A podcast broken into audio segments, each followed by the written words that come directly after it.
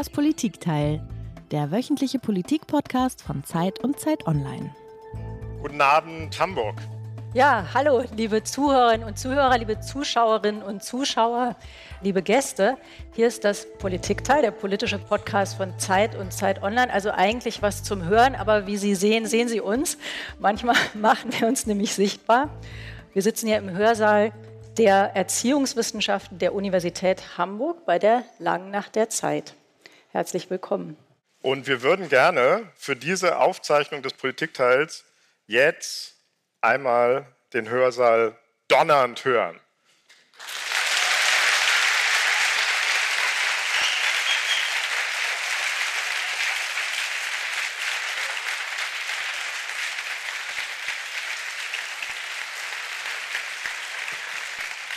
Das, das, klingt ja schon fast amerikanisch donnernd. so extra für dich. Genau so habe ich es mir vorgestellt. Das machen wir nachher nochmal. Klasse, danke. Mein Name ist Heinrich Wefing. Ich leite das Politikressort der gedruckten Zeit hier in Hamburg gemeinsam mit meiner Kollegin Tina Hildebrand. Ich äh, leite das, den Politikteil der gedruckten Zeit und sitze aber dabei die meiste Zeit in Berlin, komme aber auch ab und zu nach Hamburg. Genau, und das sind immer gute Tage, wenn Tina da ist, so wie heute. Wir sprechen wie immer im Politikteil eine Stunde lang mit einem Gast über ein Thema. Und das Thema ist heute ein Mann und ein Land. Der Mann, der dieses Land verändert hat. Sie wissen es, Sie ahnen es, Donald Trump. Wir sprechen über Donald Trump, wir sprechen darüber, wie sich die Vereinigten Staaten durch ihn verändert haben und vielleicht er sich auch durch die Vereinigten Staaten und seine Präsidentschaft verändert hat. Wir sprechen über das, was er mit dem Land angestellt hat, über die Kulturkämpfe dort, über Cancel Culture äh, und wir fragen vor allen Dingen auch, kommt das irgendwann demnächst auch zu uns? Müssen wir auch mit Kulturkämpfen rechnen? Haben sie vielleicht schon angefangen? Und dafür haben wir uns einen Gast eingeladen. Genau, und das ist ein Gast, der ist wie äh, gemacht für uns heute hier. Er ist nämlich Politikwissenschaftler und Publizist. Er lehrt an der Johns Hopkins Universität, da muss ich mich mal konzentrieren, das heißt nicht John, sondern Johns in Baltimore. Er schreibt regelmäßig für die New York Times, das Wall Street Journal, Foreign Affairs und natürlich auch für die Zeit, denn er sitzt bei uns im Herausgeberrat und berät die Chefredaktion und uns alle publizistisch. Und er ist selber auch Podcaster. Er hat einen Podcast, der heißt The ist das richtig? The Good Fight. The Good Fight. Wichtig. Herzlich willkommen, Jascha Munk. Danke sehr.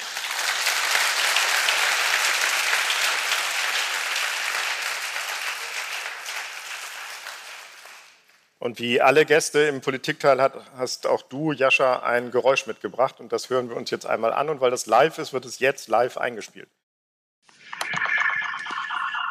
His commitment to freedom, commitment to freedom and his willingness to put his money where his mouth is, upset the narrative, upset the narrative control imposed on us by our. It's uh, really going going crazy. I'm here. I know. I think I think you broke the internet. Jascha, was war das? War das aus deinem Podcast? Nein, das tut mir leid, dass ich jetzt alle mit diesem Geräusch gequält habe. Ähm, das war der Wahlkampfauftakt von Ron DeSantis, dem Gouverneur äh, Floridas den er auf Twitter Spaces veranstaltet hat. Und wie man hier hörte, ist das ordentlich schiefgegangen. Das zeigt einiges über die momentanen USA auf. Zum Ersten, dass wir diesen äh, Wahlkampf haben werden innerhalb der Republikanischen Partei, vor allem zwischen Donald Trump und Ron DeSantis. Zumindest ist das zu erwarten. Äh, es zeigt aber auch einige der Schwächen des DeSantis äh, schon mal ein bisschen ab. Wir werden da sicher noch drüber mehr reden. Auf jeden Fall.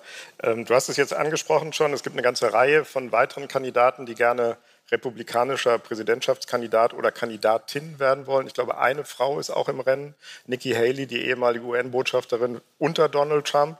Äh, sein ehemaliger Vizepräsident wird womöglich auch mit einsteigen, ähm, aber das ist noch nicht ganz klar. Es gibt auch den schwarzen Senator Tim Scott aus South Carolina. Das sind eine ganze Reihe von Leuten, die sagen mehr oder weniger deutlich, Leute, es gibt auch noch jemand anders als Donald Trump. Werden sie damit Erfolg haben? Das werden wir mal sehen. Es ist bei amerikanischen Vorwahlen oft so, dass jemand in den Umfragen äh, sehr weit vorne ist, äh, als Favorit gilt äh, und dann letztlich vollkommen floppt. Das haben wir zum Beispiel bei Jeb Bush gesehen 2016. Äh, dafür gibt es viele Beispiele. Insofern muss man ein bisschen Vorsicht haben, wenn man sich die momentanen Umfragen anschaut und sieht, dass Donald Trump innerhalb der republikanischen Wählerschaft doch sehr klar vorne liegt, um ungefähr 20 Punkte. Ähm, aber äh, trotz dieser Vorsicht habe ich schon das Gefühl, dass es wahrscheinlich wieder auf Donald Trump hinauslaufen wird. Denn äh, anders als viele dieser anderen Kandidaten, die mal geführt haben, ist Trump jemand, den die Wähler seit langem kennen.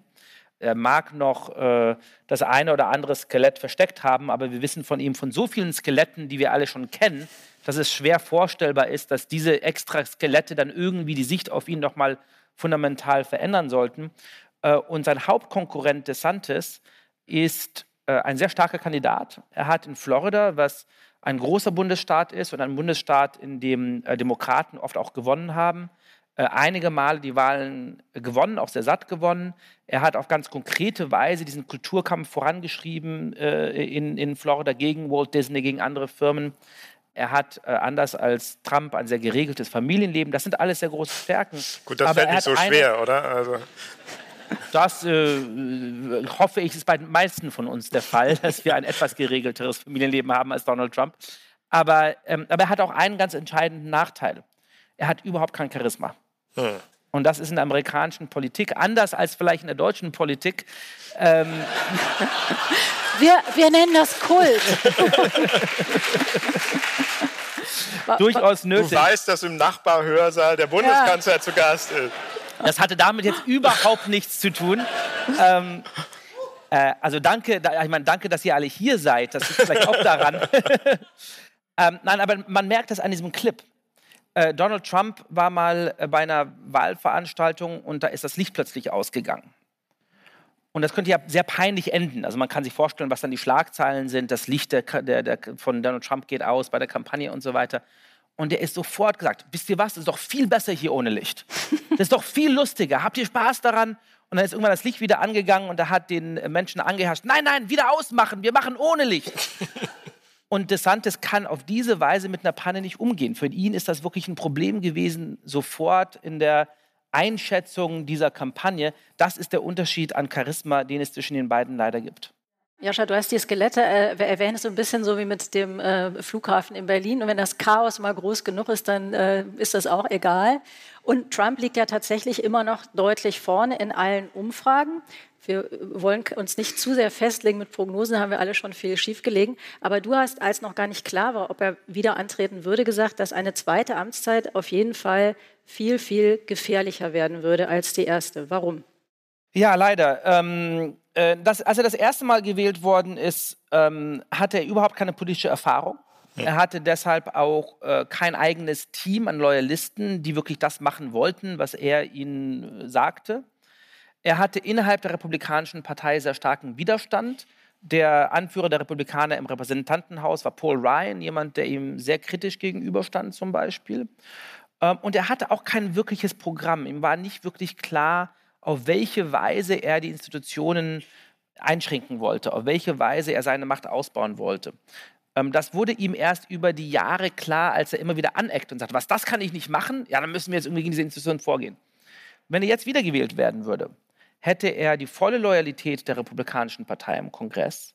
Er hätte viel mehr Loyalisten, die vier Jahre lang im Weißen Haus mit ihm zusammengearbeitet haben und dort Erfahrungen gesammelt haben. Er hätte eine viel stärkere Agenda, also eine viel klare Idee dessen, wie er das Land umkrempeln will. Und übrigens hat er und haben wir alle großes Glück gehabt in der ersten Legislaturperiode. Und zwar, dass es keine große internationale Krise gegeben hat zwischen 2016 und äh, 2020. Ähm, das ist heute mit Ukraine-Krieg und anderen Sachen sehr anders. Also ich befürchte tatsächlich, wenn er wiedergewählt werden würde, hätte das viel größere, viel schlimmere Auswirkungen als selbst die erste ja auch nicht ganz unglimpflich verlaufende äh, äh, Zeit, die er im Weißen Haus saß. Spielt das eine Rolle in der amerikanischen Debatte?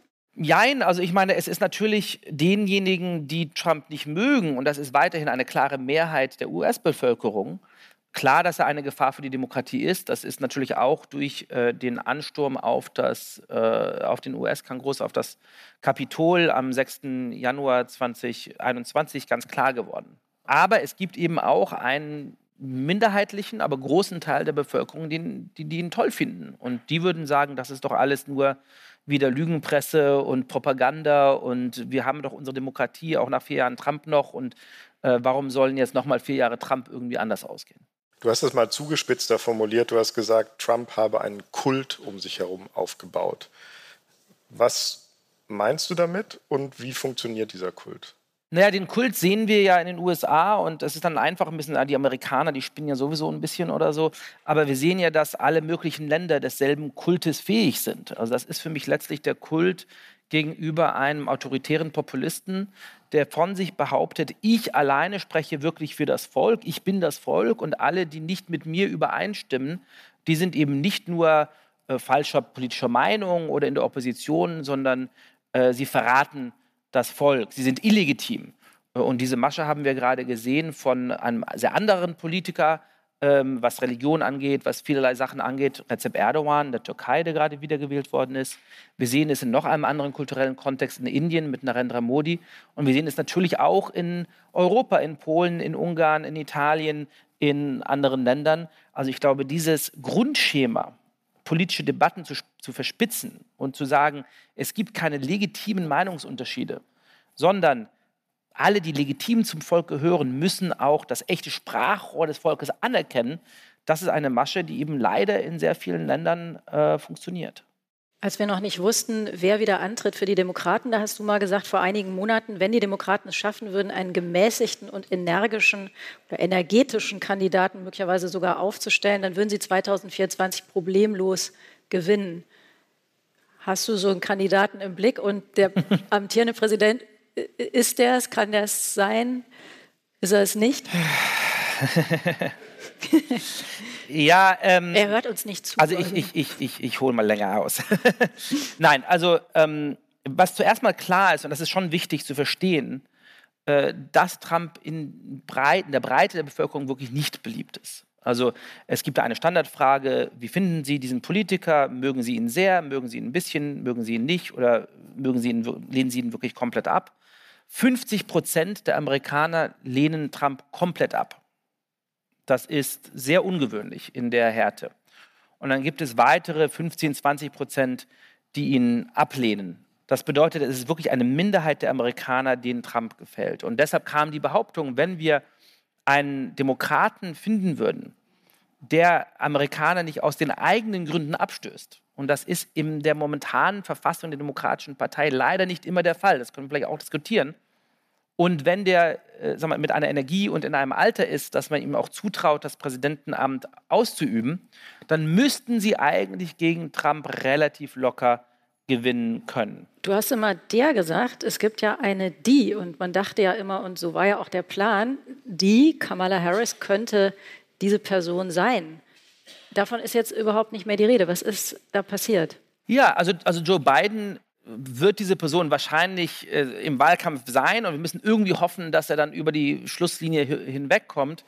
Ähm, äh, Biden ist jemand, der, ich meinte jetzt, also von Wählerstimmen ja, natürlich her, natürlich, entschuldigt äh, mal. Ganz klar. Er wäre das vom Profil. Es ist jemand, der als gemäßigt gilt, der vor allem es schafft, mit Leuten an persönlichen Kontakt zu, zu, zu fassen. Das ist eine wirkliche politische Stärke. Das war was ganz Spannendes im Wahlkampf der New York Times Editorial Board kürt dann immer sozusagen, wen sie empfehlen.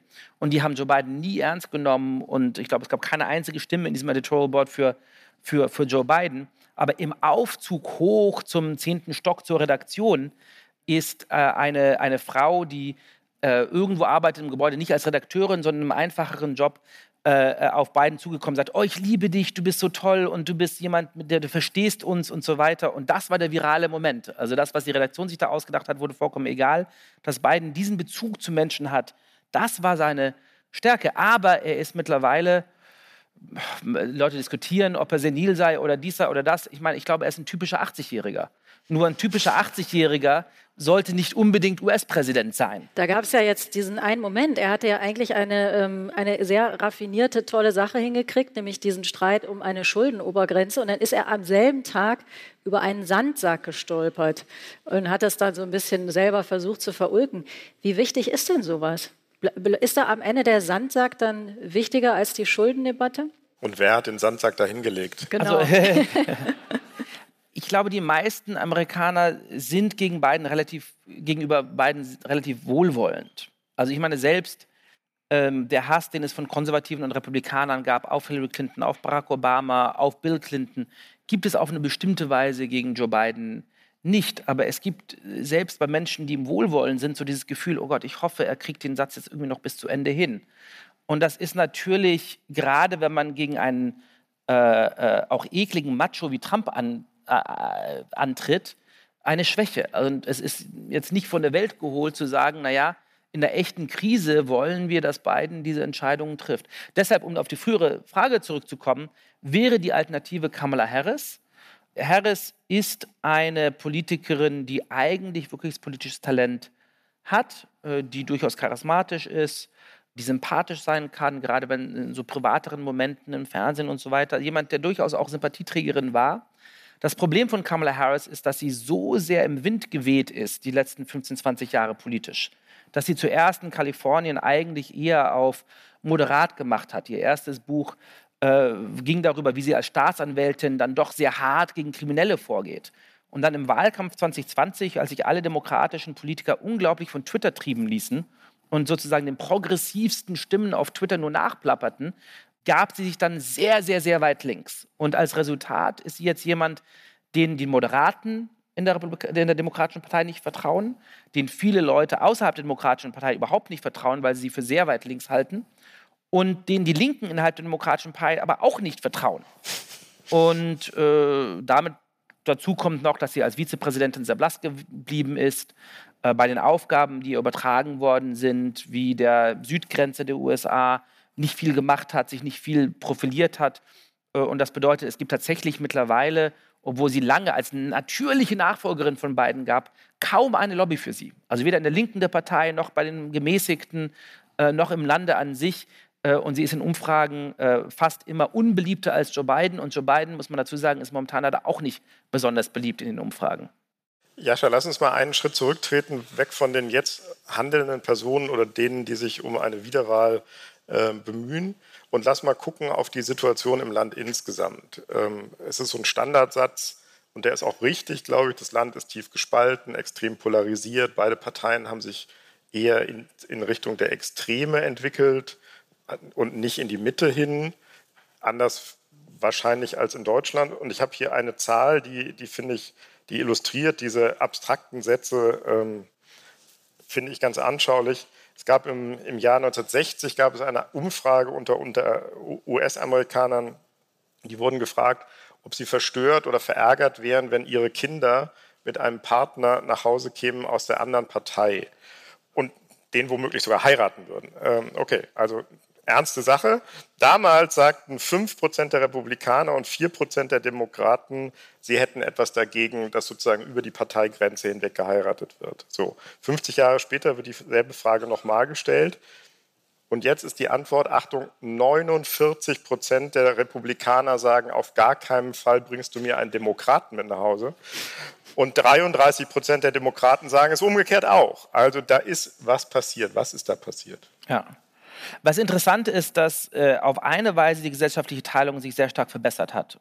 Dass okay. vor 40 oder 50 Jahren äh, eine äh, riesengroße Mehrheit der Amerikaner dachten, jemand, der äh, ein Mitglied einer, wie man in Amerika sagt, anderen Rasse, also einer anderen ethnischen Gruppe heiratet, äh, das ist falsch. Das, das, das finden wir moralisch falsch. Aber eine riesengroße Mehrheit der Bevölkerung, die das noch in den 60er Jahren sagte. Mittlerweile ist das zum Glück auf einen winzigen Prozentsatz geschwunden. Aber gleichzeitig ist diese seltsame andere Polarisierung aufgetreten, wo plötzlich diese politisch-ideologische Spaltung der Gesellschaft sehr extrem ist.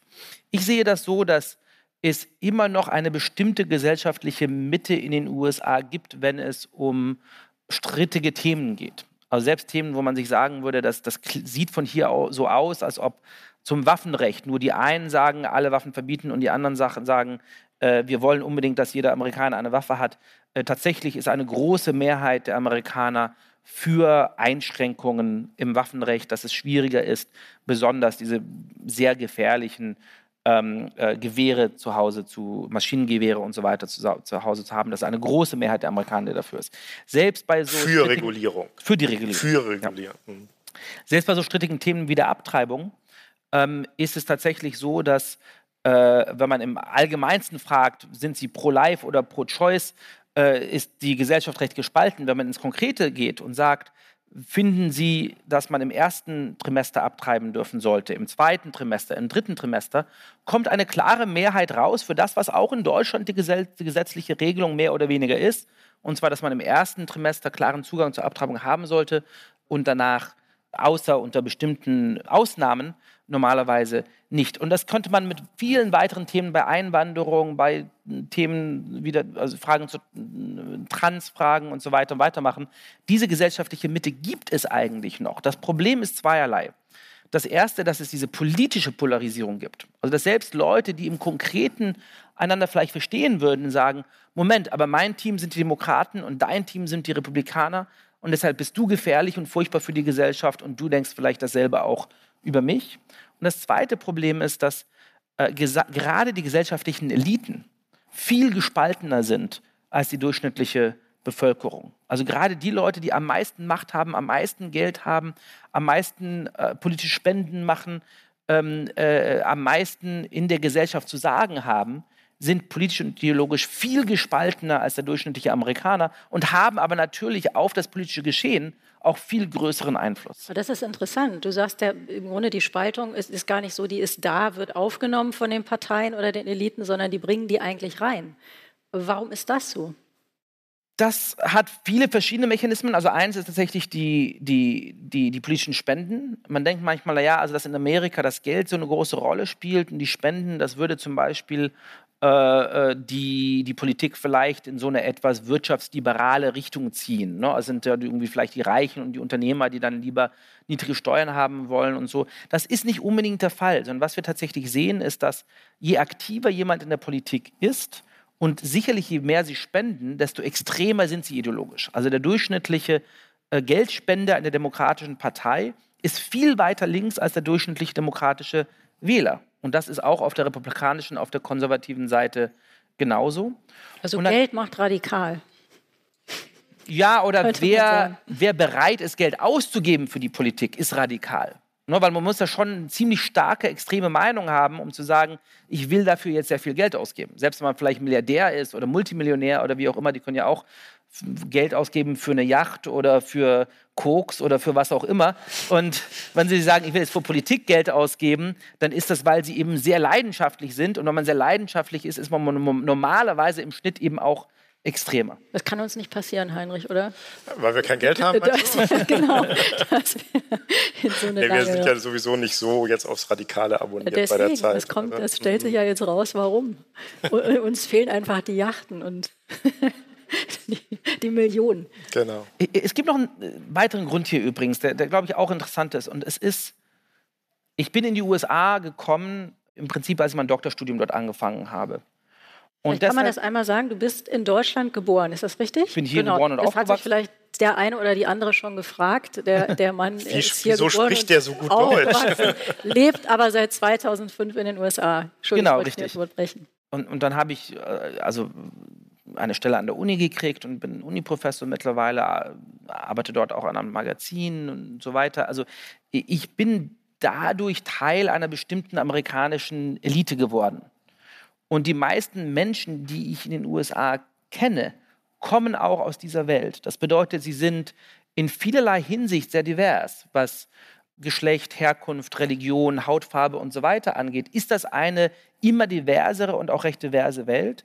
Was äh, soziales Standing, Bildungsgrad und so weiter angeht, ist diese amerikanische Schicht eine unglaublich homogene.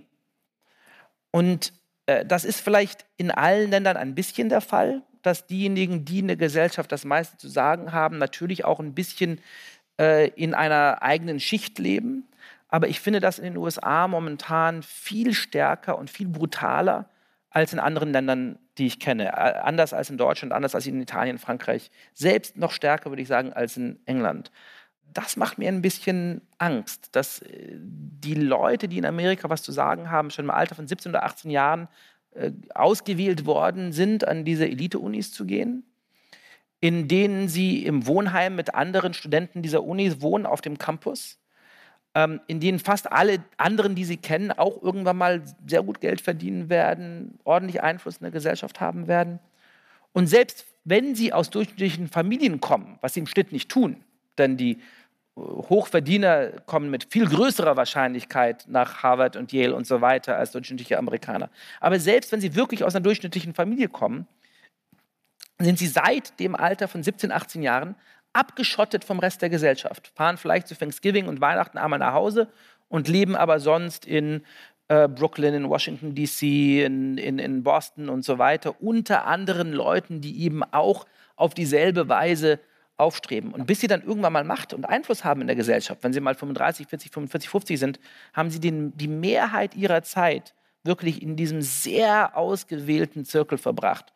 Und was mich dann immer wieder erstaunt, sind die sehr abfälligen Ansichten, die viele meiner Freunde und Kollegen ähm, und Bekannten dann über durchschnittliche Amerikaner haben. Also für die gilt der durchschnittliche Amerikaner eben doch sofort als Sexist, Rassist, äh, Bigott und so weiter. Aber ist das und nicht genau ein Gefühl, mit dem Trump und viele Kritiker dieser liberalen Eliten arbeiten? Natürlich. Dass die sagen, die sind total abgehoben, die wollen alles schlecht machen, was wir gut finden, Fleisch essen, Auto fahren, auf die Jagd gehen, finden die alles furchtbar und wollen sie uns ausreden. Du sagst, es gibt einen, in der Wirklichkeit einen realen Kern, der diese Gefühle auslöst ja, auslösen würde ich so sagen. Also ich meine, äh, irgendwann, also ich bin seit zehn Jahren dabei, über den Populismus zu warnen und zu erklären, was für eine Gefahr für die Demokratie äh, abbildet. Und bin da weiterhin hundertprozentig überzeugt davon.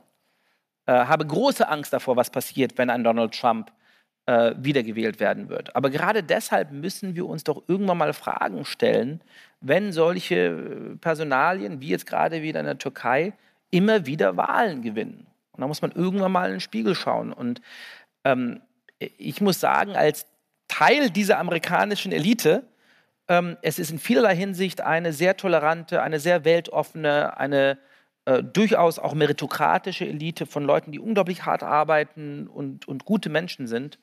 Und doch macht mir Angst, wie abgehoben sie vom Rest der Gesellschaft ist und wie abfällig sie sich manchmal auch auf ganz natürliche Weise über den Rest der Gesellschaft äußert. Und ja, das ist ganz klar einer der Gründe, warum solche Scharlatane wie Trump dann eine Chance haben, selbst nach allem, was vorgefallen ist, 2024 vielleicht wiedergewählt zu werden.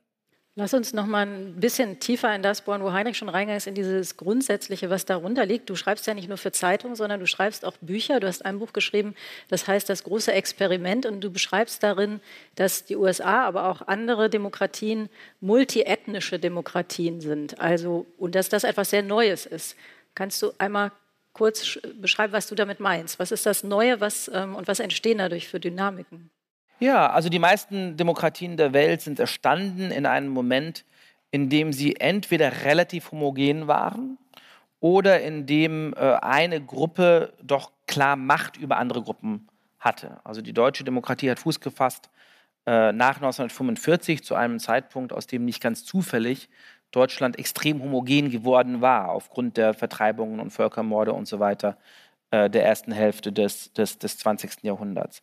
Die USA und Kanada und ein paar andere Staaten waren schon immer sehr multiethnisch, aber es war natürlich auch ganz klar, äh, dass äh, äh, weiße und vor allem weiße Christen und vor allem weiße christliche Männer äh, die Macht hatten und alle anderen in der Gesellschaft äh, sehr marginalisiert waren. Und das verändert sich jetzt. Wir versuchen jetzt auf echte Weise in Gesellschaften Demokratien aufzubauen oder aufrechtzuerhalten, die viel diverser geworden sind äh, und äh, in denen wir versuchen, alle als gleiche zu behandeln. Und das heißt aber auch, die Frage, wie groß sozusagen die anderen sind, wie viele die sind, hat eine andere Bedeutung, weil mein Wohlergehen hängt dann davon ab, dass ich mit denen was aushandeln kann, was in meinem Interesse ist. Es hängt nicht mehr von irgendeinem Dritten ab oder so. Und das hat tatsächlich, ich bin ein Demokratieforscher und natürlich ein Verteidiger der Demokratie, aber es hat tatsächlich auch etwas mit demokratischen Institutionen zu tun. Denn wenn man sich anschaut, bestimmte Kaiserreiche, ob das das äh, Osmanische Kaiserreich gewesen ist oder die Aristokratie, dann ist es auf eine bestimmte Weise weniger wichtig, wie groß jeweils ein Bevölkerungsanteil ist. Weil man sagt, na gut, du kommst aus einer anderen Gruppe als ich und du hast jetzt vielleicht mehr Kinder als ich oder es kommen mehr Zuwanderer, die so aussehen wie du, äh, als, als solche, die so aussehen wie ich. Aber ich habe keine Macht und du hast keine Macht. Und solange wir beide dem König oder dem Kaiser einigermaßen vertrauen, macht das alles ja keinen Unterschied. Eine Demokratie als Mechanismus ist natürlich immer auch die Suche nach der Mehrheit. Und deshalb hat das eine andere politische Bedeutung, wenn ich plötzlich diese Angst habe, die wir auch in der deutschen Politik sehr stark verspüren von Teilen der Gesellschaft. Oh, Moment mal, was passiert denn jetzt, wenn du mehr Kinder hast als ich oder wenn mehr Einwanderer in die Gesellschaft kommen, die so aussehen wie du und nicht so wie ich? Verschieben sich dann plötzlich die Machtverhältnisse. Und gerade in den USA gibt es da eine demografische Theorie, die äh, sehr stark auch von linker Seite angenommen worden ist und gepusht worden ist in den letzten 20 Jahren. Und die lautet mehr oder weniger, die amerikanische Gesellschaft wird bald Majority Minority sein, also eine Mehrheit der amerikanischen Bevölkerung wird oft wird bald als ehemaligen ethnischen Minderheiten bestehen, also vor allem aus äh, Asiaten, aus Latinos und aus Schwarzen. Und dann sind nicht nur die Alteingesessenen in der Minderheit, sondern es würden sich auch diese großen politischen Verschiebungen ergeben. Denn im Schnitt äh, stimmen die, die weißen Amerikaner eher für die Republikaner und die nicht weißen Amerikaner eher für die Demokraten. Das heißt, genau, Mehrheiten verschieben sich, plötzlich werden die Demokraten gewinnen auf viel natürlichere Weise, denn all diese neuen Amerikaner sind ja für die Demokraten. Das halte ich für empirisch falsch, können wir diskutieren, warum. Aus, aus vielen tiefen Gründen ist das für mich soziologisch eine falsche Beschreibung der Gesellschaft, dass hier irgendwie einerseits der Block der Weißen stünde und auf der anderen Seite der Block der People of Color, wie sie oft genannt werden, also der, ich weiß gar nicht, wie man das auf Deutsch äh, sagen würde. Genau man würde so. sagen äh, People of Color. ja. ja. richtig, genau. ähm, das halte ich empirisch für falsch, ähm, weil zum Beispiel viele der Leute, die dann als People of Color gelten, auch weiße Vorfahren haben, sich selber als weiß definieren, ähm, gemischt sind, also Eltern aus verschiedenen ethnischen Hintergründen haben. Das ist alles viel zu einfach soziologisch. Es ist vor allem politisch falsch. Das ist der Grund, warum alle Strategen gesagt haben, Trump kann 2016 nicht gewinnen. Und doch sehen wir in einem Staat wie Florida, das mehrheitlich mittlerweile aus äh, ethnischen Minderheiten besteht, dass jemand wie DeSantis eine Wahl klar gewinnen kann. Wir sehen, dass 2020 ähm, Biden deshalb Präsident geworden ist, weil er unter weißen Amerikanern zugenommen hat, verglichen mit Hillary Clinton 2016. Gleichzeitig Donald Trump aber ziemlich nah daran war, die Wahl zu gewinnen, weil er unter Schwarzen, unter Asiaten und vor allem unter Latinos sehr stark zugelegt hat. Also so einfach äh, sind diese demografischen Verhältnisse zum Glück nicht. Und das ist ja ganz wichtig, weil wir wollen nicht eine Gesellschaft, ich will zum Beispiel zumindest nicht eine Gesellschaft, ob in den USA oder in Deutschland, wo ich hier einmal ins Publikum schauen könnte und sagen, je nach Hautfarbe weiß ich, für wen jemand wählt. Das ist ja ein Horrorszenarium und nicht so, wie es meine Kollegen und Freunde manchmal denken, in den USA ein hoffnungsfrohes Szenarium. Aber darf ich noch einmal danach fragen? Ähm, du sagst, es ist nicht so einfach, dass man genau sagen kann, es gibt jetzt eine entstehende demokratische Mehrheit, weil sich die Ethnien verschieben oder weil sich die äh, Mehrheiten verschieben.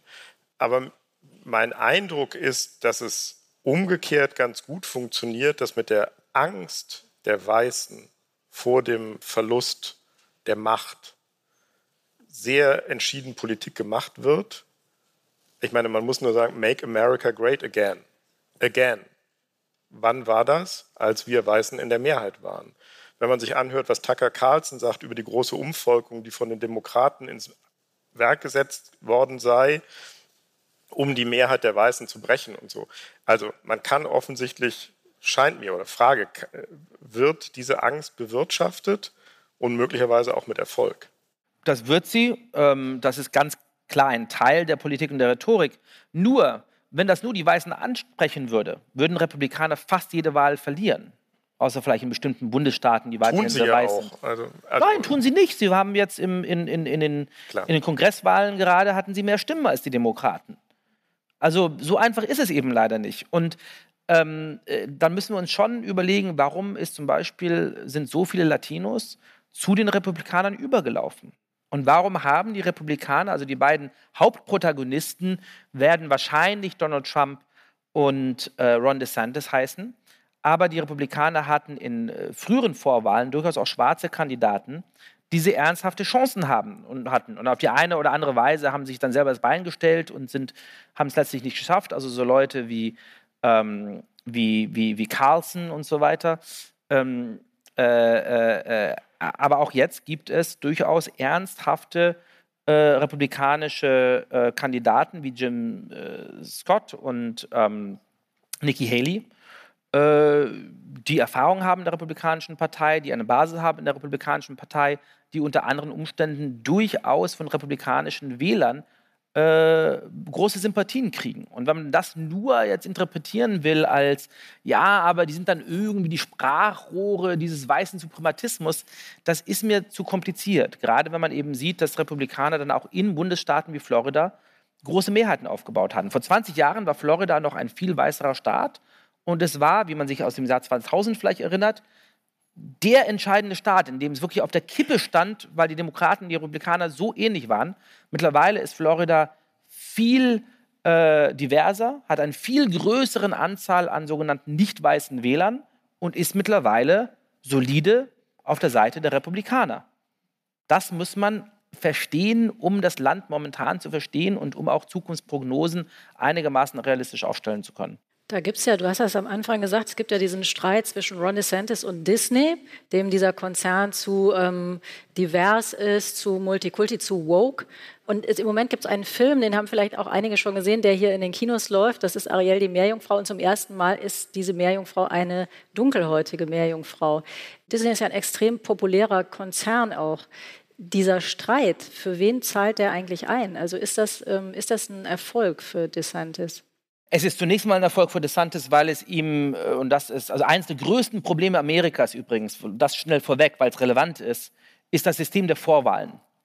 Ich bin für Demokratie, ich bin für echte Demokratie. Ich bin auch viel mehr dafür, dass oft das Volk über etwas entscheidet als irgendwelche Experten oder irgendwelche Journalisten oder irgendwelche äh, äh, Politikwissenschaftler. Nur dann müssen wir echte Demokratie haben. Also eine Demokratie, an der sich hoffentlich 80, 90 Prozent der Bevölkerung äh, teilhabt und wenn nicht, dann wenigstens, sagen wir 60 oder 70 Prozent. Das Problem der Vorwahlen ist, dass es die Entscheidung der Präsidentschaftskandidaten überlässt, äh, 10, 15 Prozent der Bevölkerung. Und das verzerrt die gesamte amerikanische Politik. Äh, Trump wäre nicht der Kandidat der Republikanischen Partei, wenn 50 Prozent der Amerikaner, die, sagen wir, rechts der Mitte stehen, äh, darüber abstimmen würden. Und das Problem ist, dass eben nur 15 oder 20 Prozent abstimmen und dann ist Trump unter denen vorne. Also, DeSantis geht es momentan darum, sich unter diesem Wählerzirkel zu profilieren. Und dafür hat ihm sein Kampf mit Disney sicherlich geholfen. Ähm, man musste aber auch, äh, und, und, und, übrigens, also dieser Kampf und auch anderes, was DeSantis in Florida macht, äh, setzt auf eine weise Staatsgewalt ein, die ich für äh, illiberal und inakzeptabel halte. Äh, wenn er zum Beispiel äh, den Unterricht über bestimmte Themen in äh, Universitäten, in öffentlichen Universitäten in Florida äh, verbietet. Also müssen wir ganz klar sein, dass, dass ich das sehr, sehr kritisch sehe. Aber es ist ein bisschen differenzierter, als es aus der Frage vielleicht anklang. Ähm, dass sich irgendwelche Leute auf Twitter aufregen, wenn jetzt ein Charakter in Disney nicht weiß, ist, ist sicherlich der Fall. Äh, aber DeSantis ging es da um zwei Sachen. Das erste, dass sich äh, Disney politisch eingemischt hat, äh, was ihn sehr provoziert hat. Äh, und dann geht es tatsächlich schon zum Teil um bestimmte Praxisen, die es im amerikanischen Geschäftsumfeld auch immer mehr gibt, äh, die weit über wir sind für Diversität hinausgehen. Ähm, also es gibt zum Beispiel ein Training der, der Coca-Cola Company, wo äh, das einige Zeit wohl verpflichtend war. Da gibt es ein bisschen Diskussion darüber, ob das genau verpflichtend war oder nicht. Ist ein bisschen komplex. aber wo Angestellte lernen müssten, wie man weniger weiß wird. Das sind die Art von wirklich verqueren, zum Teil auch identitätspolitischen Praxisen, die im amerikanischen Mainstream angekommen sind. Äh, und die es dann Leuten wie DeSantis natürlich äh, einfacher machen, zu sagen, das, darum geht es uns, dagegen wehren wir uns. Und das hat dann durchaus auch in einem breiten Publikum Sympathie. Du hast von einem großen Experiment gesprochen, das gerade in Amerika abläuft, diese multiethnische Demokratie zu bauen und zu leben. Experiment heißt ja auch, dass es schiefgehen kann. Woran würden wir merken, dass es schiefgegangen ist und woran würden wir merken, dass es gelingt? Naja, wenn man sich die Geschichte von multiethnischen und multikulturellen Gesellschaften anschaut, äh, auch in Deutschland, aber nicht nur in Deutschland, dann ist uns, glaube ich, allen klar, wie es aussieht, wenn es schief geht. Ähm, also wenn es wirklich schief geht, dann werden wir darüber keinen Zweifel haben. Dann ist das Gewalt und Mord und Bürgerkrieg. Vieles von Bürgerkriegen die Rede in Amerika, genau. Ja, ich will sagen, dass ich optimistischer bin als viele momentan, was die Breite der Gesellschaft angeht. Also ich mache mir riesige Sorgen, wenn ich nach Washington schaue. Ich mache mir riesige Sorgen, wenn ich auf Twitter schaue. Ich mache mir riesige Sorgen, wenn ich Fox News oder auch MSNBC schaue. Die großen äh, Kabelnachrichtenkanäle in den USA. Aber in der Mitte der Gesellschaft sieht es besser aus. Wir sehen durchaus, dass Menschen gerade diese Diversität auf recht natürliche Weise leben dass sie mehr Freunde haben als früher, die aus anderen Gruppen kommen, dass die Anzahl der Menschen, die äh, äh, Amerikaner, die aus anderen ethnischen Gruppen stammen, heiraten, um einiges angestiegen sind. Es war zum Beispiel mal so, dass nur ungefähr eins von 25 oder eins von 30 Babys äh, Eltern hatten, die aus verschiedenen ethnischen Gruppen stammten. Das ist mittlerweile ungefähr eins von sechs. Also da sehen wir wirklich äh, im Mitte der Gesellschaft Entwicklungen, die ich äh, für sehr positiv halte. Und das müssen wir auch festhalten, auch ganz klar sehen. Die Gefahr ist halt, dass die politische Polarisierung und eventuell ein wirklicher Angriff auf die demokratischen Institutionen das, was wir im Hintergrund nötig haben, damit diese Entwicklungen in der Gesellschaft ablaufen, dann kaputt machen werden. Jascha, kannst du deinen deutsch-amerikanischen Blick mal einmal nach, ein bisschen nach Deutschland schwenken lassen? Du hast ja schon ein paar Mal jetzt anklingen lassen, das sind Entwicklungen, die es auch teilweise in anderen Ländern gibt. Ähm, es gibt auch in Deutschland eine Partei, die mit diesem Motiv der Umvolkung gerne Politik macht. Und da gab es gerade eine Zahl, die hat ziemlich eingeschlagen hier. Die AfD hat jetzt in Umfragen äh, gleichgezogen mit der SPD, also mit hm. der Partei von Olaf Scholz, der hier nebenan sich äh, abmüht. Ste Aber ihm wird geholfen. Äh, unsere Kollegen Mariam Lau Ohne und Roman Mühe geht es nicht. Sind, äh, die helfen ihm und wir werden ihm bestimmt zur Höchstleistung antreiben. Hast du, hast du den Eindruck, wenn du ähm, nach hier schaust, also jetzt aus den USA, wo du meistens bist, Steht uns das auch bevor? Sind wir, ähm, ist das bei uns alles ganz anders? Sind wir dagegen gewappnet oder sind das Tendenzen, die auch so rübersickern?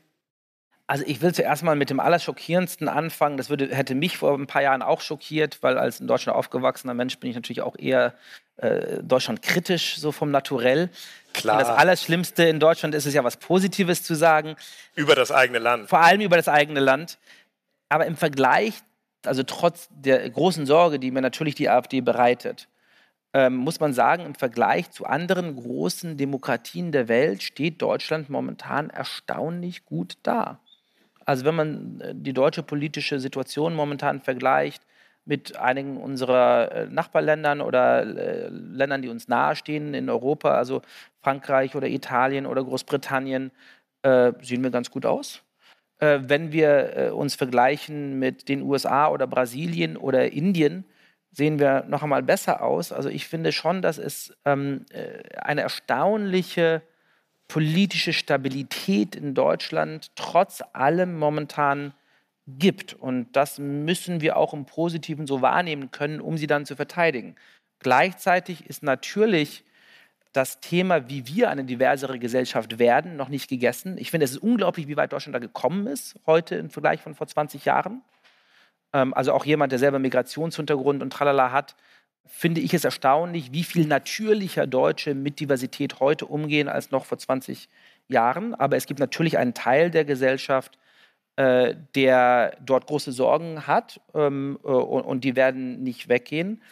Ähm, und es gibt schon auch bestimmte ideologische Veränderungen, die mir ein bisschen Sorge machen. Ich glaube wirklich in den USA, dass äh, dieses menschenverachtend populistische von einem Trump ein, eine Antwort ist auch auf eine äh, sich von der Gesellschaft entf entfernte Elite. Und ich habe durchaus auch in Deutschland, wo es wirklich noch viel besser ist, manchmal Sorge, dass es in den am besten gebildeten Zirkeln, in den am besten meinenden Zirkeln, in den Zirkeln, die zur langen Nacht der Zeit kommen, vielleicht manchmal. Nee, hier ist paar, es ausgeschlossen. Genau. Ein paar ähnliche Tendenzen gibt. Und gerade diese, diese, dieser Kulturkampf, der in den USA von beiden Seiten mit harten Bandagen und zum Teil auch sehr einfältig äh, vorangetrieben wird, äh, davon sieht man schon auch äh, erste Blüten in Deutschland. Und das macht mir durchaus Sorge. Finde es interessant, weil wir in einem Hörsaal sitzen. Du hast das ja vorhin schon anklingen lassen, dass diese Campus-Universität, die wir uns ja oft ganz toll vorstellen und äh, also aus Filmen oder von Austauschen kennen oder so, dass die eben zu dieser Abschottung führt und die Tatsache, dass hier Studenten sich durch die Stadt quälen auf dem Fahrrad und in der Stadt wohnen und auch rausgehen, dass das eigentlich ein ganz gutes Mittel dagegen ist. Das heißt also, wir jammern ja auch gerne viel über unsere Universitäten, also auf dem Sektor können wir eigentlich ganz froh sein. Ich habe da vollkommen meine Meinung geändert. Also ich hatte das große Glück, in England auf dem Campus zu studieren und dann einen Doktor zu machen, USA auch auf dem Campus. Ähm, und das ist für Studenten etwas ganz Wunderbares. Und es war für mich etwas ganz Wunderbares, auf so engen Raum zu wohnen, mit anderen äh, Kommilitonen und, und, und diese Art von gemeinschaftlichem Leben zu führen. Es ist etwas sehr, sehr Tolles daran. Und äh, äh, das in, da, diese Chance haben viele deutsche Studenten nicht oder viele Studenten in Deutschland nicht. Ähm, und deshalb war ich lange dafür, dass deutsche Unis irgendwie versuchen, auch so eine Campuskultur aufzubauen. Also nicht nur ein schöner Campus, wo man irgendwie zum Hörsaal geht und so weiter, sondern wo die Leute wirklich dann auch in diesem Raum leben und Theater machen und Clubs haben und all diese Sachen. Ähm, mittlerweile bin ich mir da nicht mehr so sicher, weil es tatsächlich in Deutschland dann so ist, dass Leute viel öfter nah an ihrem Heimatort an die Uni gehen, dadurch eine weitere, eine engere Bindung zum Familienkreis haben, aber zum Beispiel vielleicht auch zu Kindheitsfreunden, die nicht an die Uni gehen, sondern äh, einen anderen Lebensentwurf haben, äh, in viel größerer Anzahl in normalen Stadtvierteln leben, wo sie äh, Nachbarn haben, die aus allen möglichen sozialen Gefilden stammen. All das hilft äh, den Menschen, die auch in Deutschland dann irgendwann mal vielleicht am meisten Macht haben, am meisten Geld haben, die guten Jobs abkriegen und so weiter, sich doch noch in der Gesellschaft verankert zu fühlen und auch ein Gefühl für einen durchschnittlichen Nachbarn zu haben, dem äh, diese amerikanischen Milieus wirklich entbehren. Also ja, ich denke, das hat durchaus Nachteile, dass deutsche Unis diese Campus nicht haben, aber es hat auch durchaus Vorteile, gerade für die Gesellschaft. Bis vor kurzem wurde uns hier auf der Bühne so eine Zeit eingeblendet, wie lange wir schon gesprochen haben. Die Uhr ist jetzt ausgeschaltet worden. Das heißt, äh, wir können immer weitersprechen. So genau, würde ich auch das. sagen. Entweder die Zeit ist abgelaufen Oder wir reden jetzt einfach so lange weiter, wie wir wollen. Nein, wir haben ja noch andere Uhren, wir haben das ein bisschen im Blick, wir wollen sie nicht überstrapazieren. Aber wenn Sie Lust haben, reden wir noch ein bisschen weiter. Nachher sollen Sie ja auch Fragen stellen können. Ich hätte noch eine Frage, ich habe noch viele Fragen. Eine Frage, die ich gerne noch loswerden würde. Äh, wir haben jetzt mehrmals schon äh, unsere kleinen, feinen Späße auf Kosten des Bundeskanzlers gemacht. Aber nur weil er die Konkurrenzveranstaltung nur, ist. Nur deshalb. Nur deshalb. Ja, absolut, genau. Er, ein, er, war ein sehr erfolgreicher Hamburger Bürgermeister. Ich glaube, das kann man sagen. Aber ich will auch, nein, oder auch nicht. Okay. Wird hier differenziert gesehen. ich will auf was ganz anderes hinaus. Ich will nicht auf seine Hamburger Amtszeit raus. Ich will Sie fragen, so wie Angela Merkel verkörpert ja auch Olaf Scholz einen Politikertypus, der, du hast es ja vorhin auch schon angedeutet, ähm, sagen wir mal, nicht durch ein überbordendes Charisma sich auszeichnet. Und ähm, darauf können wir uns verständigen, oder? Und ähm, das ist vielleicht ein Vorzug in diesen Zeiten, die sowieso so extrem aufgeladen sind, die so kulturkämpferisch sind, wo es überall so Typen gibt, Populisten, Aufpeitscher der Volksseelen. Also kann das auch ein Vorteil sein, wenn man eher uncharismatische Politik macht in diesen Zeiten? Durchaus. Also ich äh, erinnere mich, irgendwann im Wahlkampf wurde Olaf Scholz eine etwas überkandidelte Frage gestellt von irgendeiner Journalistin oder irgendeinem Journalisten und er antwortet einfach, nö. ähm, und das hat dann wieder seinen Charme und es ist natürlich auch eine Weise, alles ein bisschen unaufgeregt zu machen. Also ich finde es schon gut, dass es in der deutschen Politik sozusagen, äh, sie kann einem dann auch aus der Entfernung manchmal ein bisschen langweilig erscheinen. Auch aber aus der Nähe. Auch aus der Nähe vielleicht. Ähm, aber vielleicht besser langweilig als die Art von äh, gegenseitigem Hass, den man in den USA dann äh, zum Teil auch aus äh, verständlichem Grund verspürt. Ähm, also ich glaube schon, dass sozusagen äh, es ein gutes Zeichen ist jedenfalls, dass sich äh, die Wähler nicht immer unbedingt nach der großen Rede, dem riesigen Versprechen, der großen Denunziation des Gegners und damit dann eben auch den, dem, dem Charisma äh, sehnen. Ähm, es ist natürlich auch eine Gefahr dabei. Also wenn man jetzt zurückblickt auf die Kanzlerschaft von Angela Merkel, ähm, Merkel ist mir durchaus in vielerlei Hinsicht sympathisch, aber ich befürchte, dass in den großen strategischen Entscheidungen, Stichpunkt Russland, äh, dieses, dieser Mangel an Charisma und dieser Mangel an echter gesellschaftlicher Debatte dann eben leider oft auch mit den falschen Weichenstellungen äh, einhergingen. Also insofern finde ich gut, dass in Deutschland die Politik vielleicht, äh, sagen wir, die Nachrichten oft ein bisschen langweilig sind. Das ist eigentlich ein Zeichen, dass es dem Land ganz gut geht. Ähm, aber es ist nicht unbedingt immer die beste Grundvoraussetzung, um dafür zu sorgen, dass es dem Land auch in 10 oder 20 Jahren weiterhin gut gehen wird. Wir fragen uns ja im Moment so ein bisschen, ob dieses ruhige, also ob man nicht ein bisschen mehr Power bräuchte, um das, was dem Land an Veränderungen bevorsteht, freizusetzen, auch in so einer Bevölkerung. Das sind Im Moment ist die Ampel, unsere Regierung, nicht besonders gelitten, weil man so ein bisschen das Gefühl hat, warum soll uns das mehr Spaß machen, wenn es denen, die das selber betreiben, so wenig Spaß macht. Und das ist, ist das auch eine Gefahr, die du siehst, dass im Prinzip so eine ja, dass so eine politische Energie äh, komplett implodiert und das dann am Ende auf einem anderen Weg, aber zu ganz ähnlichen, ziemlich schwierigen Zuständen führen könnte. Ja, also Teil dessen, ein Spitzenpolitiker zu sein, ist es natürlich auch, ein Land rhetorisch zu begleiten. Also zu sagen, was sind die großen Probleme unserer Zeit? Wieso haben wir Hoffnung, dass wir damit klarkommen können? Und was müssen wir jetzt tun, um das gut hinzukriegen? Und daran fehlt es in Deutschland oft. Daran fehlte es ein bisschen zur Zeit der Flüchtlingskrise, daran fehlte es äh, in den letzten 18 Monaten, wenn es um die Ukraine ging.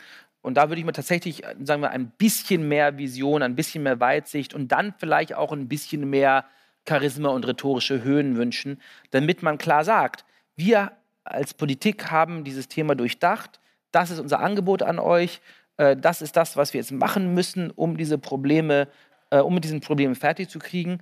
Äh, und jetzt geben wir euch auch konkreten Grund daran zu glauben, dass wir das schaffen. Nicht zu sagen, wir schaffen das, sondern wir schaffen das aus diesem Grund, weil wir hier mit einem klaren Konzept äh, auftreten. Das ist nicht immer der Fall. Heinrich, du siehst die Uhr nicht mehr, aber ich habe eine Uhr und ähm, das unterscheidet uns. genau. Und ähm, diese Uhr zeigt, dass wir uns, glaube ich, langsam auf die Schlussgrade bewegen sollten, damit Sie auch noch Gelegenheiten haben, Fragen zu stellen, aber nicht ohne unsere, bei denen, die uns schon kennen, sehr beliebte Rubrik ähm, hier sozusagen wie so eine Teezeremonie live aufzuführen, nämlich die Flop 5. Das sind fünf Flops, Klischees, Unwahrheiten, Dinge, die unseren Gast nerven. Zu dem Thema.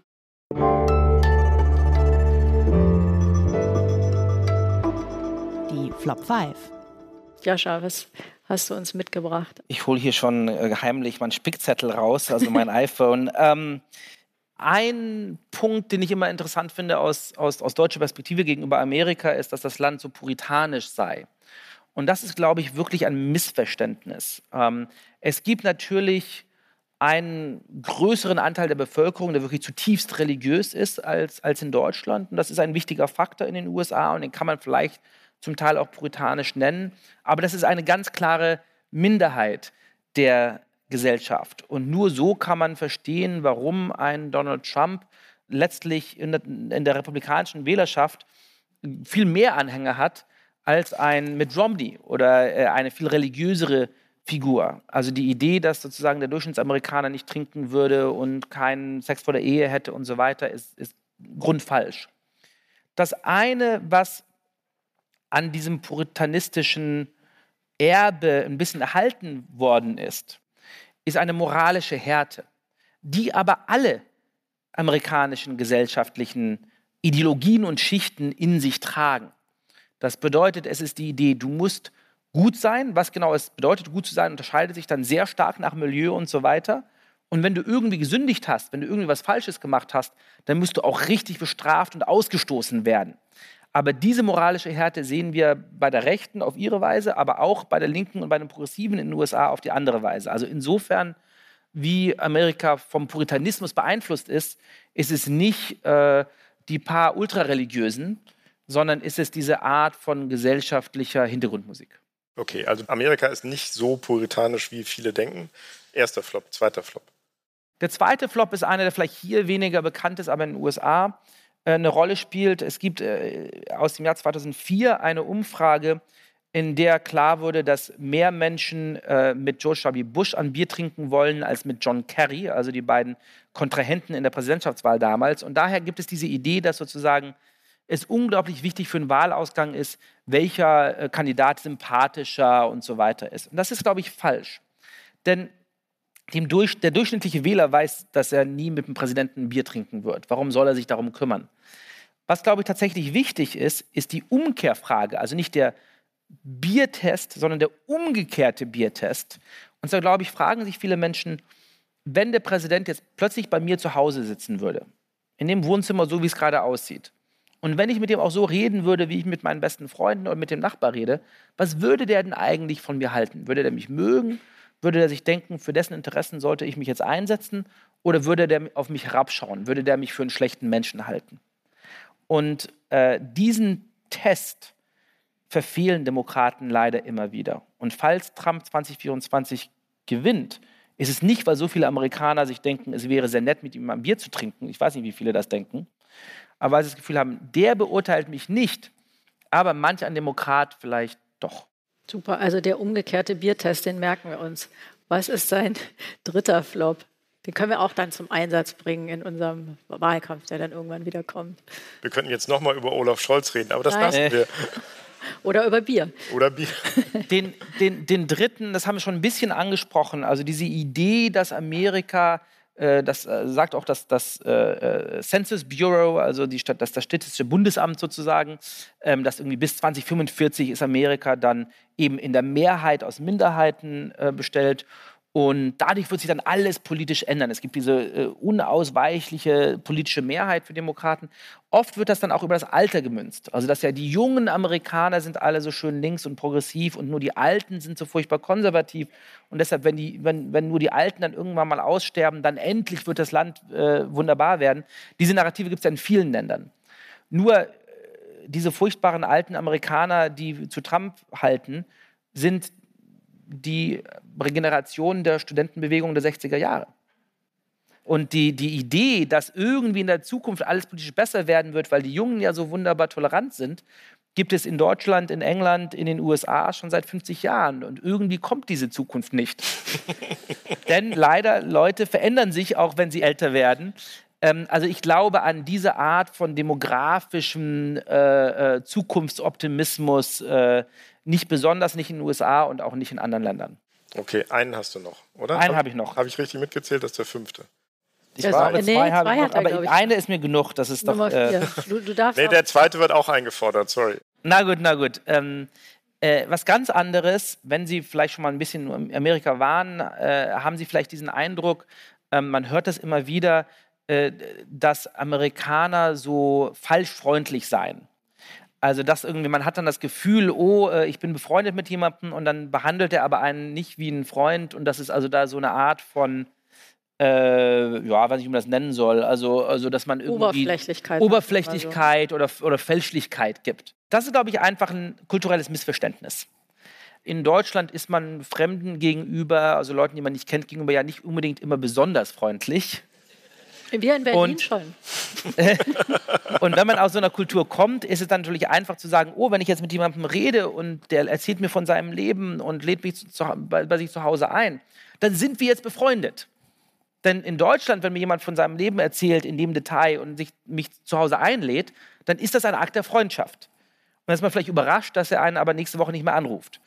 Aber das ist für den Amerikaner in dem Fall überhaupt kein, die denken nicht, dass man sich befreundet hätte, sondern dass so ein netter Mensch, den man nicht besonders kennt, mit dem man jetzt irgendwie einen Abend verbracht hat, das ist für die noch nicht ein Zeichen der Freundschaft. Also es ist einfach ein Missverständnis darüber, ähm, was Freundschaft bedeutet, ab wann man befreundet ist.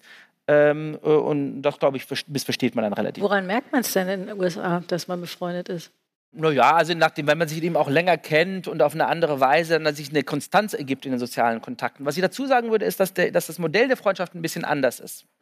Und, und da ist vielleicht der kleine Kern der Wahrheit in dieser Wahrnehmung, dass in Deutschland, in Europa, in vielen Ländern der Welt ein Teil der Freundschaft ist, dass man gegenseitig, ohne irgendwas unterschrieben zu haben, eine Art von Verantwortung trägt. Also wenn du jetzt irgendwie morgen umziehst und sagst, Jascha, kannst du mir nicht mal helfen, dann wäre es mir peinlich zu sagen Nein. Also ich habe jetzt einen sehr guten Grund, ich bin gerade nicht da oder so. Ne? Aber es ist jetzt nicht zu sagen, nö, habe ich keine Lust, ist nicht so fein. Und in den USA ist das viel kontraktueller auf eine Weise. Also die Familie, der romantische Partner, also der Ehepartner oder wie auch immer, die müssen helfen. Aber Freundschaft ist, naja, wenn wir beide Zeit haben und Lust haben, irgendwas zusammen zu unternehmen, dann machen wir das. Aber ich schulde dir jetzt nichts. Und dadurch äh, hat Freundschaft eine kleinere Rolle. Und das belastet dann oft auch die anderen Beziehungen, weil man natürlich umso mehr angewiesen ist auf äh, den Lebenspartner, auf äh, die Familie. Das ist, glaube ich, durchaus dann hat auch negative Auswirkungen. Hast du Freunde in Amerika? Deshalb sage ich das jetzt, deshalb äh, beklage ich mich jetzt, weil ich so freundlos bin. Nein, dann habe ich. Nein, aber du, du bist da als, ich glaube, 14- oder 15-Jähriger hingekommen und da muss man das ja auch Oder neu 23 lernen. oder 24, Oder, ja. oder 24 auch, ja, so. Es bleibt dabei, man muss es neu lernen. Du kommst mit dieser Freundschaftsvorstellung aus, eher aus Deutschland dahin und lernst es. Ich kann auch fragen, wie lange hat es gedauert, bis du die- diesen Lernprozess gemacht hast? Und Ja. war manchmal Nee, auch nee, es dauert. Also, Äh, klar, und also ich habe schon ein oder zwei Mal äh, so um kleinere Gefallen gebeten und war dann überrascht, wie einfach mir jemand gesagt nö. Und, aha, okay. Äh, also es ist tatsächlich ein Lernprozess. Ja. Ähm, aber nein, ich lebe mittlerweile lange in dem Land und äh, Du bist auch schon habe natürlich umgezogen? Bitte? Um- Umziehen konntest du aber noch nicht, oder? Umziehen konntest du noch nicht, weil du keinen gefunden hast, der dir. Ja, aber dann bezahle ich halt jemanden, der mir zu helfen beim Umzug. Ne? Also, nee, aber das fand ich ganz spannend, als ich so, sagen wir, Student war, 25 und alle hatten nicht besonders viel Geld und so weiter. In Deutschland wäre es ganz klar gewesen, dass halt die Kumpels mit anpacken. Und in den USA war ich überrascht, als irgendwie ein Freund mir auch gesagt hat, oh, ich ziehe um, sagt, oh, soll ich dir helfen? Ich meinte, ach, das ist aber nett, aber nö, wieso? Ich habe doch jetzt jemanden angestellt. Also das ist einfach dann auch zum Teil eben, geht man auf die Dienstleistung, statt sich auf die Freunde zu verlassen. ist eine andere Lösung, hat Vorteile, hat aber eben auch Nachteile. so, jetzt der letzte. Ja, einer. Jetzt der letzte, jetzt komme ich in die Bedulie. Was habe ich denn hier noch? Sonst haben wir einen Ausweg auch für dich. Ein Ausweg. Mhm. Ähm, Wir lassen ihn nicht so schnell raus. Nee, nee, nee, nicht so schnell. nein, ich würde sagen, ähm, eins, was interessant ist, wenn man sich anschaut, wir haben darüber jetzt nicht so viel geredet, äh, doch bestimmte ähm, ide- identitätsbehaftete Diskurse, die in den USA sehr stark geworden sind in den letzten Jahren. Äh, und die dann ja durchaus auch zum Teil nach Deutschland hinüberschwappen, äh, kann sich das sehr stark als eine Art von demografischen Konflikt darstellen. Also man sagt, wer hat jetzt besonders, in Anführungszeichen, woke Meinungen in den USA? Ja, Schwarze und Latinos und sexuelle Minderheiten und so weiter. Äh, tatsächlich sind aber die besten Studien darüber, zum Beispiel von Moore Common, zu einem ganz anderen Schluss gekommen. Und zwar die Leute, die in dieser Studie als progressive Aktivisten bezeichnet werden, sind sehr überdurchschnittlich weiß, hochgebildet und wohlhabend. Also das bedeutet, diese Kommen extrem also ideologischen Unis. Ja. Kommt von den Unis. Also diese extrem ideologischen Meinungen, sowohl sehr weit links, aber auch sehr weit rechts, sind, deshalb meinte ich das früher, eine Art von äh, kulturellen Bürgerkrieg der Bildungselite, ähm, eher als ein demografischer Konflikt in der Mitte der Gesellschaft. Flop 5 sind wir durch. Am Ende der, der Flops fragen wir den äh, Gast immer, gibt es auch was, etwas, was dir Hoffnung macht? Bei dir klang an manchen Stellen schon Hoffnung an. Ähm, aber gibt es noch mal einen Punkt, den du vielleicht noch mal stark machen willst? Was gibt dir beim Blick auf die Vereinigten Staaten und die Themen, die wir besprochen haben, was gibt dir da Hoffnung?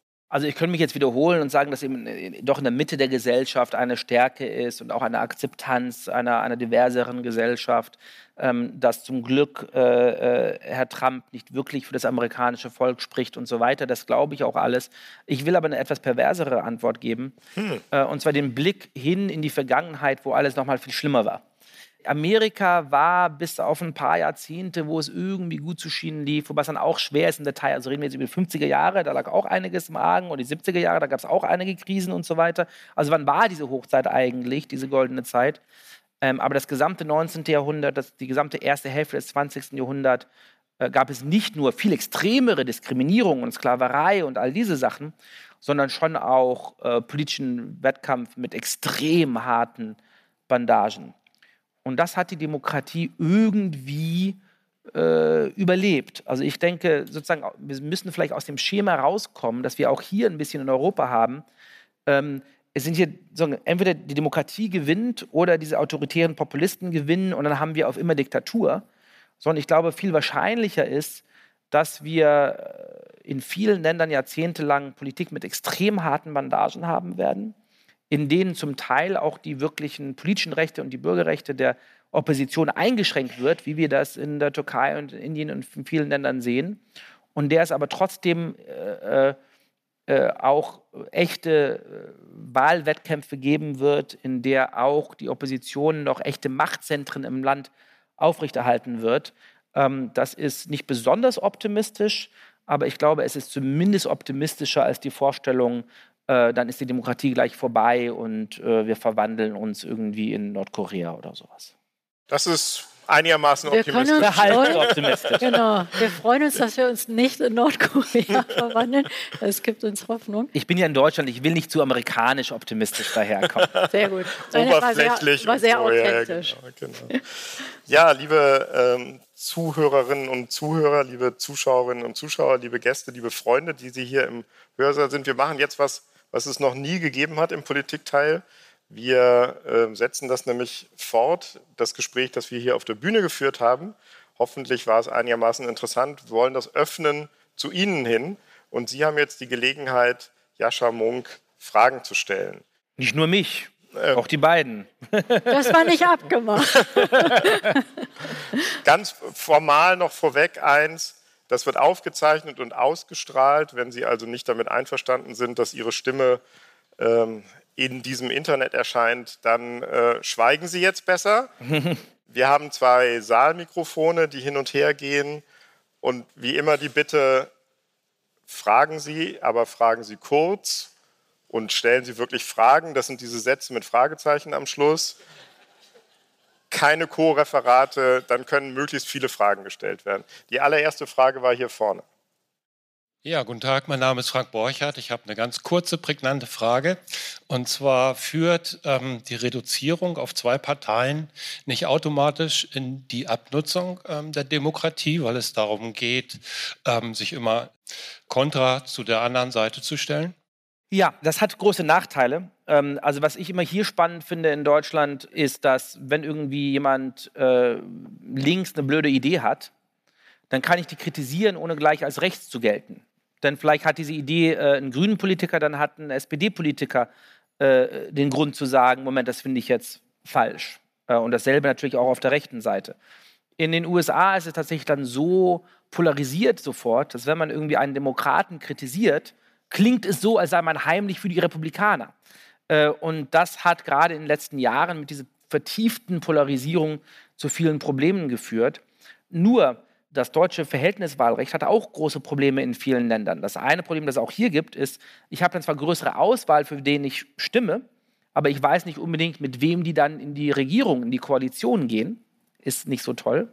Und wir sehen natürlich aus Italien, aus Israel, aus vielen anderen Ländern, dass die, die Verhältniswahlrechte haben oder lange gehabt haben, dass es oft zu extremer Instabilität führen kann. Also die amerikanischen Probleme sind tatsächlich zum Teil auf dieses Zwei-Parteien-System zurückzuführen. Aber ich glaube, wenn Amerika ein ähnliches Wahlsystem äh, einführen würde wie Deutschland, würde das auch nicht unbedingt toll funktionieren. Denn dann hätten wir so eine 10% Terokratenpartei, eine 20% Trump-Partei, eine 10% so wirtschaftsliberale Partei, 10% Biden-demokratische Partei, 10% woke Partei und 10% so ethnische Interessenvertretung. Damit soll man dann auch zuerst mal eine Regierung bilden. Die zweite Frage hatte der Herr direkt neben der Tür. Ja, mein Name ist Ralf Groß. Mich würde interessieren, bei einem Wahlsieg einer der republikanischen potenziellen Kandidatinnen oder Kandidaten äh, wäre zu befürchten, dass Amerika wieder eine isolationistische Politik führen würde, wie es ja vor dem Ersten Weltkrieg der Fall war oder vor dem Zweiten Weltkrieg erst, wenn ganz konkreter Angriff wäre, dass dann, ich sag mal, die äh, Vereinigten Staaten sich wieder Europa bündnismäßig öffnen würde. Ja, das ist eine, eine große Gefahr, gerade was den Ukraine-Krieg angeht. Ähm, äh, Donald Trump stänkert immer wieder gegen die Hilfe, die die amerikanische Regierung ja in äh, sehr starker Form den Ukrainern zukommen lässt hat seit langem eine äh, Männerfreundschaft mit Wladimir Putin, wie man das früher in der deutschen Politik gesagt hätte. Äh, und das macht mir natürlich große Sorge, äh, falls, das wollen wir nicht hoffen, aber falls im Januar 2025 dieser furchtbare Krieg immer noch weitergeht, zum Beispiel, äh, was dann passiert, falls Trump plötzlich an der Macht wäre. Ähm, ich glaube, gerade deshalb müssen äh, wir hier in Deutschland äh, klar darüber nachdenken, äh, wie wir strategisch unabhängiger werden. Und das ist für mich nicht im Gegensatz zu den USA. Die Hoffnung muss ja sein, dass wir weiter diese Wertegemeinschaft aufrechterhalten können, dass wir weiter gemeinsam für bestimmte grunddemokratische Werte und Menschenrechte uns engagieren können in der Welt. Aber wir müssen natürlich auch die Fähigkeiten haben, dies äh, äh, selbstständig zu tun, wenn wir uns irgendwann nicht mehr auf die USA verlassen können. Also meine, aus meiner Sicht hat Deutschland 50 Jahre einen Urlaub von der Geschichte gemacht. Das war ein netter Urlaub, gab auch gute Gründe, Urlaub zu machen. Aber leider äh, ist die Sonne jetzt wirklich äh, äh, nicht mehr im Firmament und es wird ein bisschen kalt. Äh, und äh, wir müssen uns mal überlegen, wie es weitergeht. Danke. Hier vorne war eine Frage, eine Zuhörerin, Zuschauerin. Ja, hallo, mein Name ist Britta Lübke und wir waren eben ein bisschen abgekommen von der Frage nach dem jüngeren, dynamischen, demokratischen Präsidentschaftskandidaten. Gibt es da jemand in der Demokratischen Partei, den wir noch nicht kennen? Und wenn nein, warum nicht? Besonders der zweite Teil der Frage ist sehr interessant. Ja, es gibt ja einen Grund, warum ich nicht sofort einen Namen gesagt habe. Aber Sie haben das richtig erkannt, dass ich da so ein bisschen abgelenkt habe. Es gibt ein paar jüngere Kandidaten, die durchaus plausibel sein könnten. Also ein Pete Buttigieg, der ja auch 2020 relativ gut abgeschnitten hat in den Vorwahlen zum Beispiel. Eine wirkliche Lichtfigur gibt es ganz klar nicht. Und es hat zwei Gründe. Das erste, dass lange Zeit Demokraten in den Bundesstaaten nicht besonders gut abgeschnitten haben, dass sie also zum Beispiel nur eine Minderheit der Gouverneursämter innehat und äh, das aber oft das Sprungbrett ist auf die große Bühne. Insofern haben sie eine relativ äh, äh, kleine Bank. Aber ich würde, um, wir haben nicht besonders viel über die Schwächen der Demokratischen Partei geredet, äh, um dann nochmal anders zu reden.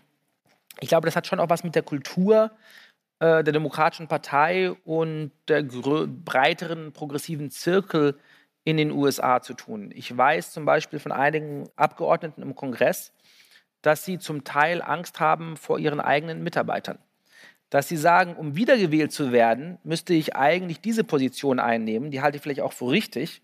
Aber wenn ich das mache, dann skandalisieren, skandalisieren sich meine eigenen Mitarbeiter so und beschimpfen mich dann auf Twitter oder kündigen, dass das noch ablenkender wird und mir letztlich noch mehr schadet.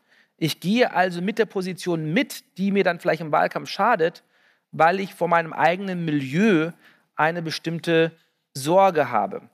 Und damit einher kommt eine unglaubliche Vorsichtigkeit, dass jeder jüngere Demokrat, Joe Biden ist so alt, dass er Twitter nicht wirklich kennt und sagt, was er will, das ist sein großer Vorteil, aber dass jeder jüngere Demokrat so viel Angst vor dem Shitstorm hat, so viel Angst vor den eigenen Angestellten, so viel Angst vor den Aktivisten, dass man nie das Gefühl hat, der ist wirklich authentisch oder die ist wirklich authentisch, jetzt hört man wirklich, was die umtreibt, wie die über die Welt denken. Und dann ist es natürlich auch schwer, zu einem jungen, charismatischen ähm, Hoffnungskind äh, zu werden. Der Gouverneur von Kalifornien, hat er Chancen? Der hat Chancen, also ich meine, falls Joe Biden morgen äh, sagen würde, er tritt nicht an, hätte der Gouverneur von Kalifornien durchaus Chancen.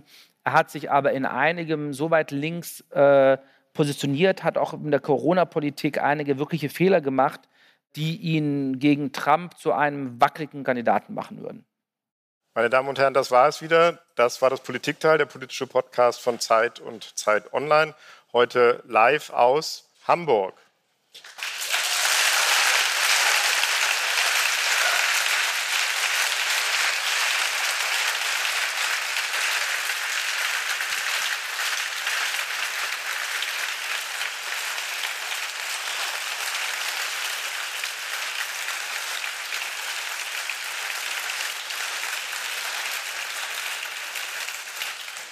Wenn Sie uns gelegentlich hören, wissen Sie, was jetzt kommt. Wenn Sie uns schreiben wollen, liebe Zuhörerinnen und Zuhörer und Zuschauer und Zuschauer, mit Anregungen, mit Kritik, mit Lob, auch mit Vorschlägen, wen wir in den Podcast einladen sollen, dann können Sie uns schreiben. Die Mailadresse lautet wie jede Woche daspolitikteil.zeit.de. Ja, ich muss sagen, es fühlt sich wirklich toll an, hier zu sein. Ich finde, Heinrich, wir müssen öfter live auftreten. Ich muss öfter, öfter nach Hamburg kommen, auf jeden Fall. Deswegen wollen wir Danke sagen. Wir wollen Danke sagen Carlotta Wald. Das ist eine Kollegin, die uns äh, unterstützt bei der Tonrecherche schon seit einiger Zeit. Wir sagen Danke Jascha Munk, dass er hierher gekommen ist. Er, ist tatsächlich eingeflogen vor wenigen Tagen äh, für uns, zu uns. Und natürlich ganz, ganz großen Dank an Sie alle, dass Sie sich an einem so schönen sonnigen Tag hierher gesetzt haben, um uns zuzuhören und mit uns diese wunderbaren anderthalb Stunden zu verbringen. Danke. Dankeschön. Vielen Dank.